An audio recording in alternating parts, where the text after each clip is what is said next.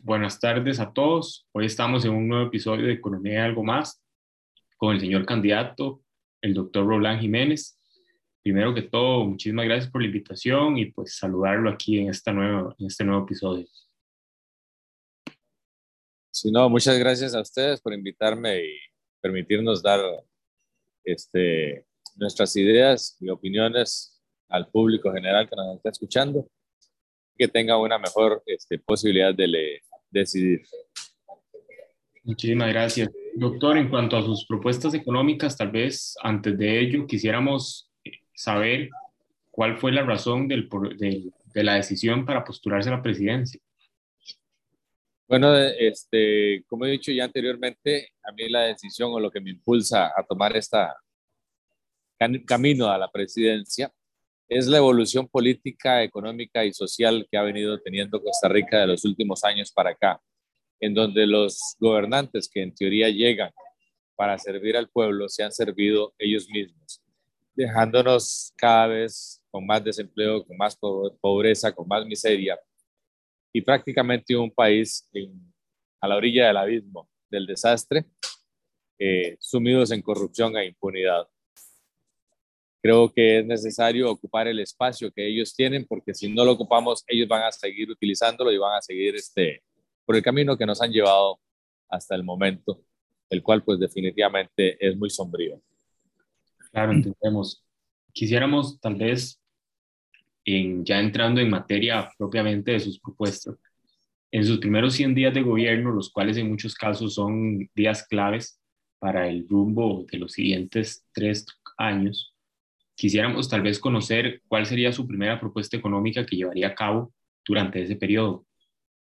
Desde el punto de vista económico, nosotros lo que tenemos que hacer, o lo que vamos a hacer siendo ya presidente, teniendo el gobierno de la República en nuestras manos, es disminuir la cantidad de impuestos y la tasa impositiva de cada uno de ellos. Resulta que aquí nosotros tenemos más de 200 impuestos y sumamos municipales con nacionales esos impuestos nos están consumiendo el 60% de nuestros ingresos, ya sea como asalariados o ya sea como empresarios. Eso es una tasa demasiado elevada como para que estemos nosotros pagándola. Y obviamente que va a fomentar la ilusión y la evasión también por, lo alta, por la alta tasa impositiva que tiene. Por otro lado, de esos casi más de 200 impuestos, resulta que 5 o 6 de ellos captan más del 90% de los ingresos el resto no genera ni siquiera eh, esa cantidad. Y muchos de ellos incluso son más caros cobrarlos que lo que se recauda. Entonces, la idea sería que todos esos eh, minoritarios, por llamarlo de alguna manera, ¿verdad? Este, que generan pocos ingresos, agarrarlos, meterlos en un solo impuesto que se llama flat tax, que es una eh, tasa fija, a un costo muy bajo, es decir, a un porcentaje muy bajo, de tal manera que las personas y los empresarios no les duela pagar ese impuesto.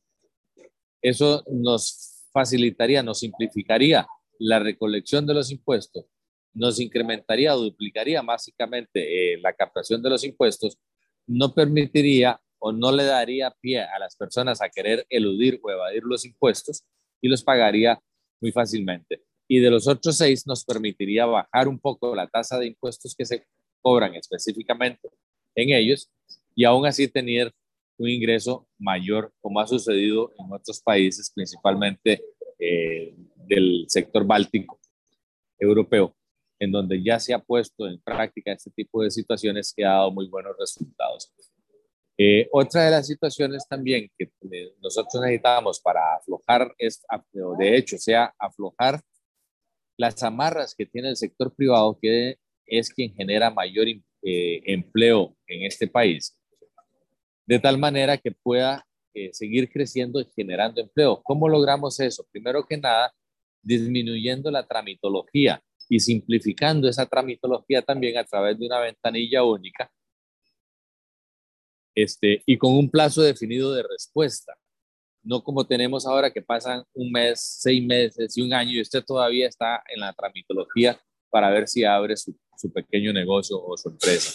Eso definitivamente tiene que acabar disminuiremos la, cantidad de trámites, convertiremos todo eso en una ventanilla única, daremos un plazo de respuesta y si no se responde quiere decir que sí, lo que viene siendo el silencio positivo. Todo esto que yo le estoy hablando ya existe dentro de la legislación, lo que pasa es que no se está ejecutando. Este, la otra situación que haríamos a cabo es disminuir eh, la parte de seguridad social que se tiene que pagar por parte de los patronos, bajar esa tasa que viene siendo también como un impuesto de la seguridad social, disminuir el pago que tienen que hacer ellos en eso para que esa parte que antes pagaban a la seguridad social se traduzca o se dirige a contratar empleados con salarios mejor remunerados. Este, la otra situación es que los empleados independientes eh, o informales, que se le llama también, ellos tienen que pagar para formar parte de la Caja Costarricense del Seguro Social. No solamente tienen que pagar lo que les corresponde como empleado, sino también pagar lo que le corresponde como empleador. Tendríamos que realizar un pago, un cobro diferenciado a este tipo de personas de tal manera que esa parte como empleador no tengan que pagarla en su totalidad, también facilitándoles el acceso a la institución al servicio de la Caja Costarricense del Seguro Social a formalizar eh, su situación de empleo y por lo tanto también se captaría recursos económicos vía impuestos de, a través de estas personas por el impuesto sobre la renta al no tener que tener esas cargas. Este, la imagen suya se perdió, no sé si es que eh, nos desconectamos y estoy hablando solito. Aquí ah, estamos, no se preocupe. Que se acaba de conectar mi otro compañero, Juan Daniel Vargas, que es el presidente de la Asociación de Estudiantes de Economía de la Universidad Nacional. Ah, perfecto. Doctor, consulta acerca del tema de la Caja Costarricense del Seguro Social, donde pues usted pues por su profesión y todo eh, debe tener bastante conocimiento en cuanto a ello. Muchos empresarios aquejan el alto costo que representa aproximadamente un 27% en el costo de un trabajador que debe ser asumido por el empleador y un 10 aproximadamente por parte del empleado. ¿Hay alguna medida o alguna, alguna propuesta en cuanto a este, a este costo? Ya sea... Sí. Sí, eso era parte de lo que le estaba diciendo yo que corresponde a la seguridad social que pagan los empleadores y que prácticamente es una carga impositiva tipo impuesto que no se llama impuesto, pero que es una carga impositiva bastante pesada para el empleador. Esa carga nosotros, la idea es disminuirla a un 15, máximo 16% para el empleador y no con el 27 y hasta más, inclusive si se toman algunos otros factores que está costando en este momento. Y era lo que decía que parte de esa tasa a la hora de disminuírsela al empleador pueda dirigirla al pago precisamente de empleados. Empleados que van a pagar la caja y que por consiguiente, que no eran cotizantes y que ahora van a ser cotizantes y van a pagar la parte que le corresponde a ellos y por supuesto hacer un nuevo empleado, pues también el empleador va a tener que pagar su 15 o 16% sobre ese nuevo empleado. Lo que en lugar de reincidir en una disminución de captación para la institución, más bien va a incidir en un incremento de captación para la institución. La diferencia, porque eso de lo que se va a tocar es de la seguridad social, no específicamente, no es, es precisamente Caja Costarricense del Seguro Social, sino que ahí hay otros factores que van hacia el YAPA, hacia Lima, hacia eh, otros, elementos, se estaría este, captando por medio del flat tax que, que les comentaba yo al principio. Es decir, hay una modificación de eso, pero ya no caería sobre el empleador. Disculpe, don Roland, ¿flat tax eh, sobre qué? El, eh, cuando iniciamos en la conversación, estaba diciendo yo que en este momento nosotros tenemos más de 200 impuestos entre municipales y nacionales, y que muchos de ellos incluso salen más caro cobrarlos que lo que generan, y que en realidad la principal fuente de ingresos está dada por cinco o seis impuestos y no por los 200 en su totalidad.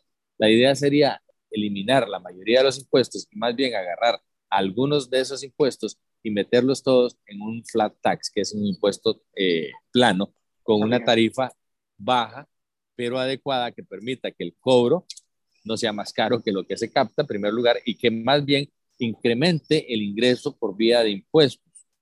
Este, que se tiene el país sin lesionar en realidad a la población. Y eso nos permitiría bajar algunos impuestos, como el impuesto, por ejemplo, de los combustibles, que es el que encarece extremadamente los combustibles, bajarlo por esa vía y nivelar, como que, por llamarlo de alguna manera, nivelar la cancha, de tal manera que eh, al final no nos cargue, no, no, sea el 60%, que es lo que estamos pagando prácticamente ahora en impuestos, sino mucho menos en el pago de impuestos, pero que se, se convierta en un incremento en el ingreso del, del Estado por la vía de impuestos, que es lo que se ha hecho en otros países y que ha funcionado muy bien, que incluso ha duplicado el ingreso por vía de impuestos al bajar esta cantidad de impuestos.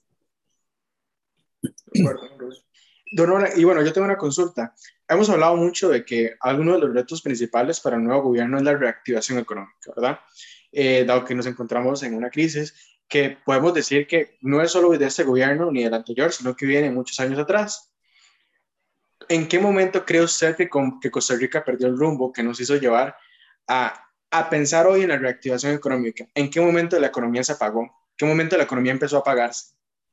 Vea, eh, si yo tengo que echar la culpa del camino que tiene Costa Rica, yo diría que el gran error que cometimos nosotros fue haber elegido a Oscar Arias por muchos eh, factores, porque él desvía el, esquema ideológico que traía nuestro país a un esquema ideológico que primero no es de nuestra nación, no es de nuestra idiosincrasia, no es de nuestro pueblo. Y segundo, no estábamos tampoco preparados porque al no ser nuestra formación, no estábamos preparados para luchar a ese libre mercado salvaje y caníbal eh, que es el que pretende lanzarnos el neoliberalismo y que es la política que él inicia y que paulatinamente se va apoderando de nuestro sistema hasta llevarlo grados inclusive, ahí ya no solamente es el aspecto ideológico económico, sino también el aspecto de que ingresa la corrupción eh, de manera brutal este, y cada día más eh, descarada y cínica a llevarnos al punto en el que tenemos ahora, porque este país es sumamente rico y este país ha generado mucha riqueza en este periodo de tiempo. De hecho, el Producto Interno Bruto de nuestro país globalmente se refleja en un incremento, pero ese dinero que ingresa a nuestra patria no ingresa para distribuirse a nuestro pueblo, ingresa para que se quede en unas poquitas manos. Eso es lo que genera el gran desastre en este asunto, en donde las personas simplemente agarran para ellos, para ellos, para ellos, y no generan producción en nuestro país.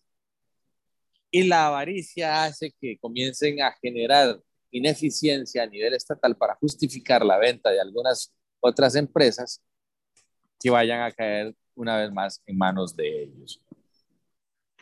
Doctor, usted menciona ahora que usted pues dice el tema de la, de la distribución de la riqueza. Si bien es cierto, el mejor instrumento para, como le dije anteriormente, para nivelar la cancha es la educación. Y pues en este momento Costa Rica se encuentra en una situación complicada. ¿Qué propuestas o qué alternativas piensa para solventar esta situación? Hay dos mecanismos en realidad de nivelación de la cancha. Uno es la educación porque eso permite una mejor preparación y por lo tanto un empleo más, más remunerado que dicho sea paso, en realidad la mejor forma de distribuir la riqueza de un país es precisamente a través de los salarios, no necesariamente de salarios estatales, sino salarios a nivel general. Y esto implica que el sector privado es muy importante en esto porque a la hora de generar empleo y, y empleo bien pagado, pues genera una muy buena redistribución de la riqueza que se da. Ahora, en aspectos específicamente educativos, nosotros planteamos una reforma integral del sector educativo, comenzando por eh, cambiar al Consejo de Educación Superior, que ya ha demostrado ser bastante ineficiente y pues bueno, no vamos a seguir a hablar sobre Faro ni sobre la pornografía que se dio ni nada por el estilo, pero definitivamente hay que cambiarlo, hay que eliminar el convenio que existe con Cuba y que pueda existir con Venezuela también. Nuestra idiosincrasia y nuestro sector político no corresponde a ese tipo de esquema y tenemos que cambiarlo. Ahí estaríamos iniciando la educación desde el maternal, que es algo que es el que he sido muy insistente en esto. Primero, porque la red de cuidado no está funcionando adecuadamente y segundo, porque aprovechando este, que de todos modos hay unas más o menos red de cuidado, aprovechamos para incrustar esto dentro de lo que es el sistema educativo y que la educación comience en el maternal, enseñándole a los niños desde esa edad, comenzando por valores que son una de las cosas que hemos perdido y que necesitamos para que de aquí a 20 años tengamos una sociedad estable dentro de ese aspecto. Igualmente estaríamos introduciendo dentro del sistema educativo factores de tecnología y tecnicidades que están exigiendo y necesitando actualmente las empresas en este momento y las empresas de futuro que puedan llegar.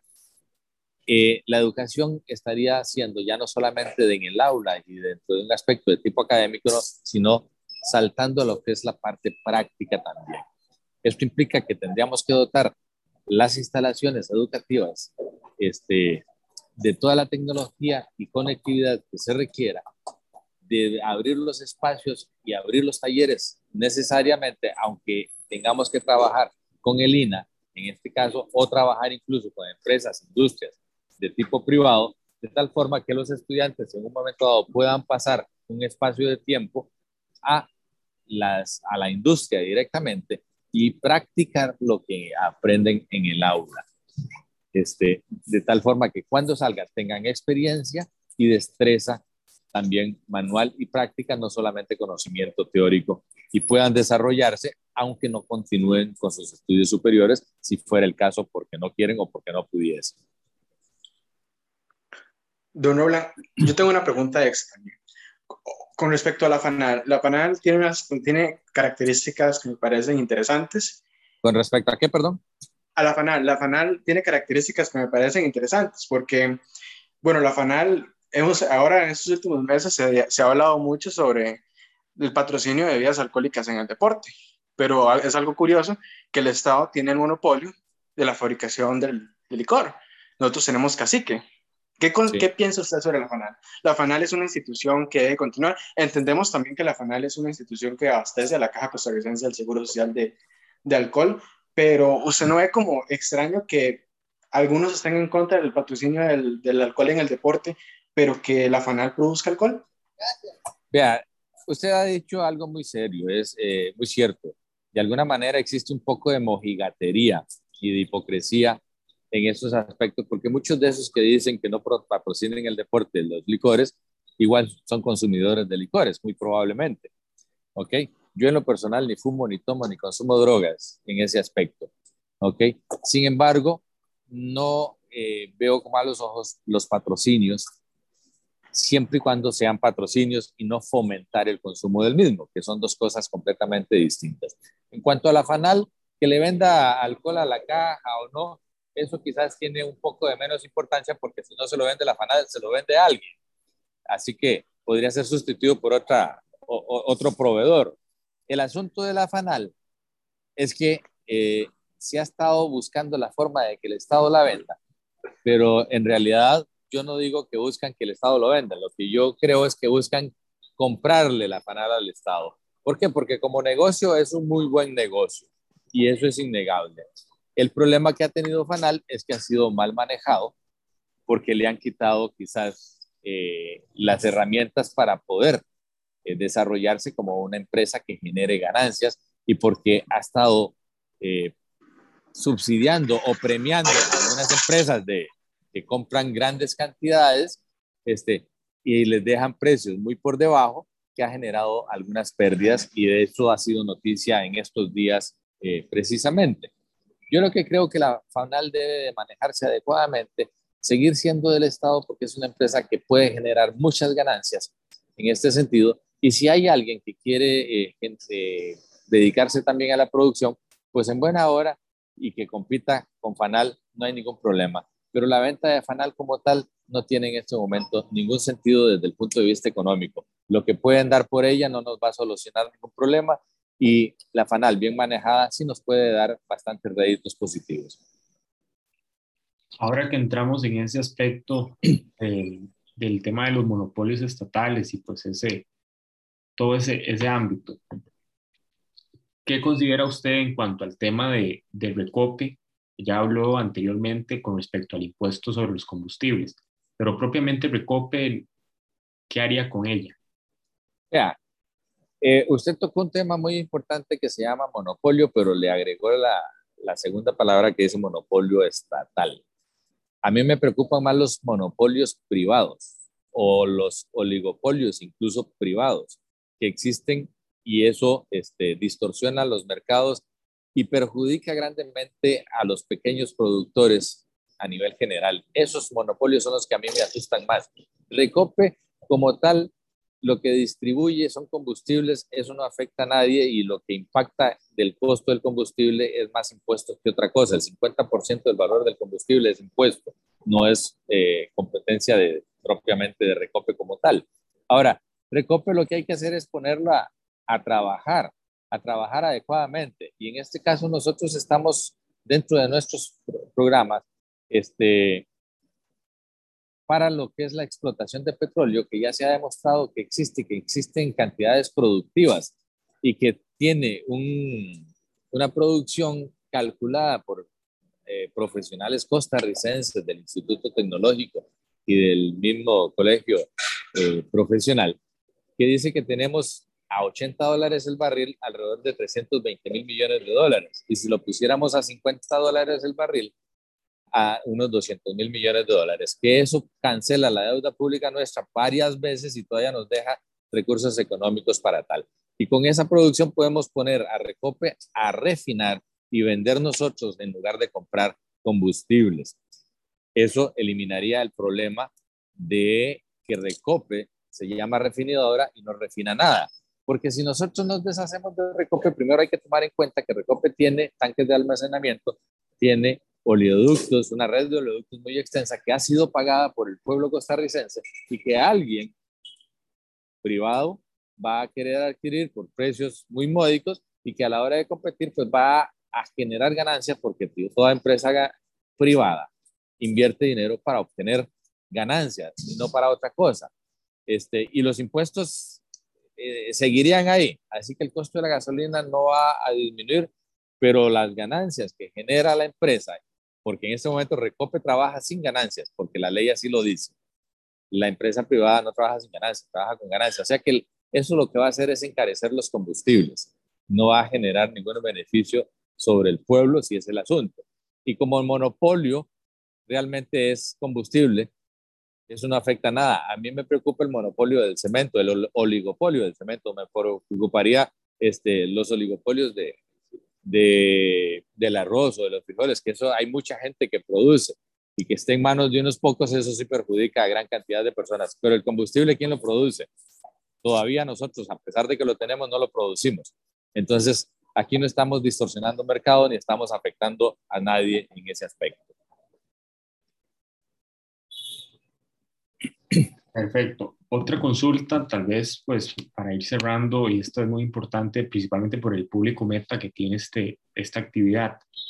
Muchos jóvenes, pues, actualmente, si cuentan con un grado universitario, principalmente en carreras relacionadas a tecnología, se emplean en las zonas francas. Sin embargo, en Costa Rica solamente un 20% de la población tiene un, un título de estudio superior. Por ello, pues hay, usted bien lo sabe y todos lo sabemos, que hay un grado de desempleo muy alto. Son dos preguntas en una. La primera, ¿cuál es su pensamiento en cuanto a temas de zonas francas? ¿Estaría dispuesto a expandirlas? Y la segunda, para esa población con un grado de educación menor, ¿qué posibilidades eh, abarcaría para solventar esa necesidad que hay? Ok, eh, hay, digamos, tres factores en lo que usted acaba de mencionar. Una, sí estoy de acuerdo en que las zonas amplias, eh, francas perdón, se amplíen al resto del, país. No veo por qué tengan que estar localizadas solamente en un sitio. La excusa de que probablemente eh, quienes trabajan en ellos y tienen la capacidad bilingüe y entrenamiento técnico, etcétera, se encuentren en el área, en la gran área metropolitana, pues podría ser un factor que incida en la preferencia, pero de la empresa en instalarse ahí y no en la preferencia del Estado en tenerla en el centro. Creo que el Estado tiene que buscar la manera de que vayas a la periferia y la empresa pues ya definirá si le conviene más estar en periferia o no. Eh, eso por un lado. Por el otro lado, tenemos que ampliar las oportunidades de que las personas los estudiantes agarren carreras que en la actualidad se están necesitando, porque lamentablemente la mayoría busca lo de siempre.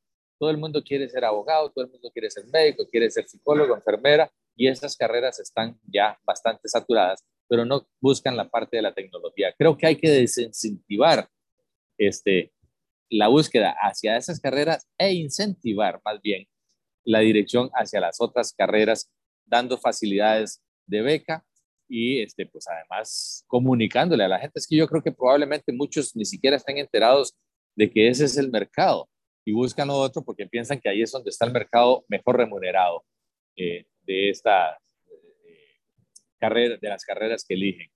Eh, creo que me estoy perdiendo de algo en la pregunta que me hiciste. la otra era respecto a, los, a las personas que con ningún tipo de grado educativo, era la otra. Ok. Ahora, las personas que no tienen la preparación académica, pues se les va a dificultar más el acceso a adquirir empleos. Ahí es donde entramos nosotros con el cuarto programa o la cuarta eh, principio del, programa eh, de gobierno nuestro, que es obras públicas. Tenemos que comenzar a construir. De por sí estamos años de atraso en cuanto a las obras públicas, kilómetros y metros cúbicos de atraso en cuanto a construcción de obras públicas. Es el momento de comenzar a construir obras públicas por medio no de chor y concesiones, que es lo que se ha venido dando ahorita, sino de concesiones reales y, este, y decentes, honradas para la construcción de obras públicas. Iniciaríamos con lo que es el canal seco, que estuvo ya en esta administración prácticamente para hacerse, pero le cerraron la puerta. Seguiríamos con lo que es este Limón Ciudad Puerto, que también fue cancelado en la administración Chinchilla porque se lo comió la tramitología que hablábamos al principio, que hay que simplificar, hay que disminuir y convertirlo en ventanilla única, junto con un aeropuerto internacional que estaría incluido dentro de Ciudad, el Limón Ciudad Puerto, esto nos generaría más de 100.000 empleos directos y más de 300.000 empleos indirectos que no dependen de la, del, ser bilingüe ni dependen de tecnologías o carreras profesionales amplias en su grueso.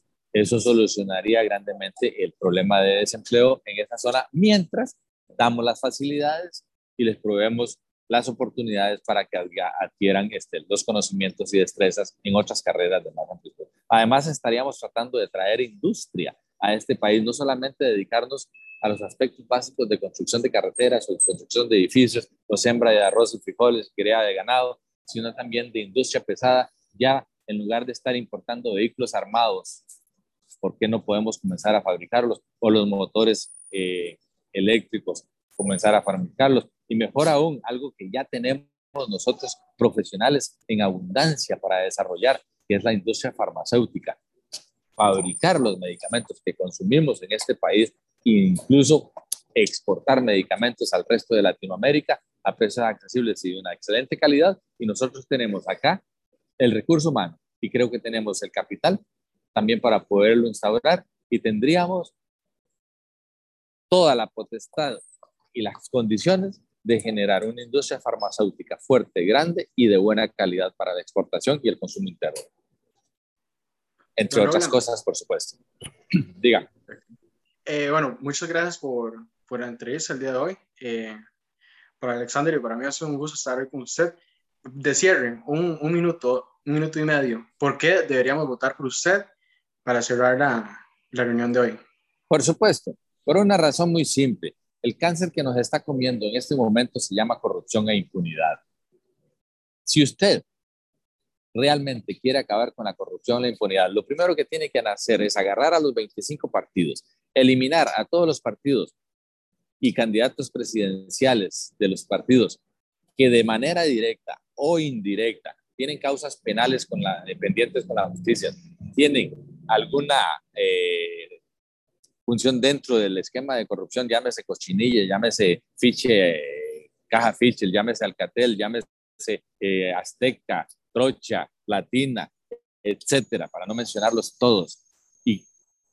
Automáticamente estaría eliminando a 19 partidos.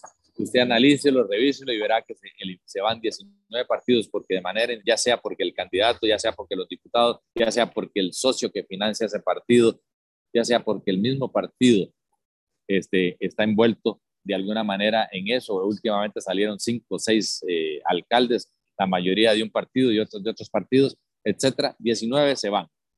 De los seis que quedan, tres son comunistas, trotskista uno, marxista-leninista otro, chavista el tercero, y eso definitivamente no le conviene a nuestro país caer en el extremo izquierdo del comunismo bajo ninguna circunstancia. De los tres que restan, Uno es el PIN, que no tiene identidad, tiene gente de, izquierda, de, extrema izquierda, gente de extrema derecha, ha estado varias veces en la Asamblea Legislativa, ha pasado sin parte ni así, para nada, lo único que ha hecho es pelear por, defender a la caja, pero resulta que el país no es la caja solamente, así que no ha hecho nada por el país, no tiene ningún, no va a hacer nada en el futuro tampoco, y lo que queda que es la Unión Costarricense Democrática, me parece que queda ahí, su candidata lamentablemente en las diferentes entrevistas y en los diferentes debates que ha sido invitada, pues no ha demostrado tampoco este, mayor cosa.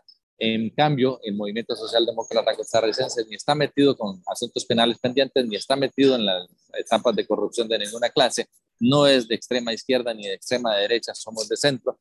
Y en los debates y entrevistas a las que nos han invitado, todos los demás han estado dando vueltas, vueltas sin aterrizar y la muchos de ellos han demostrado que no saben realmente lo que están diciendo. Y el único que ha dicho el cómo ha sido, he sido yo.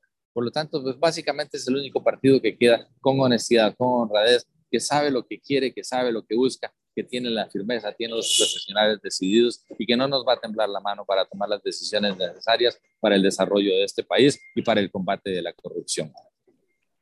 Listo, doctor. Muchísimas gracias, de verdad.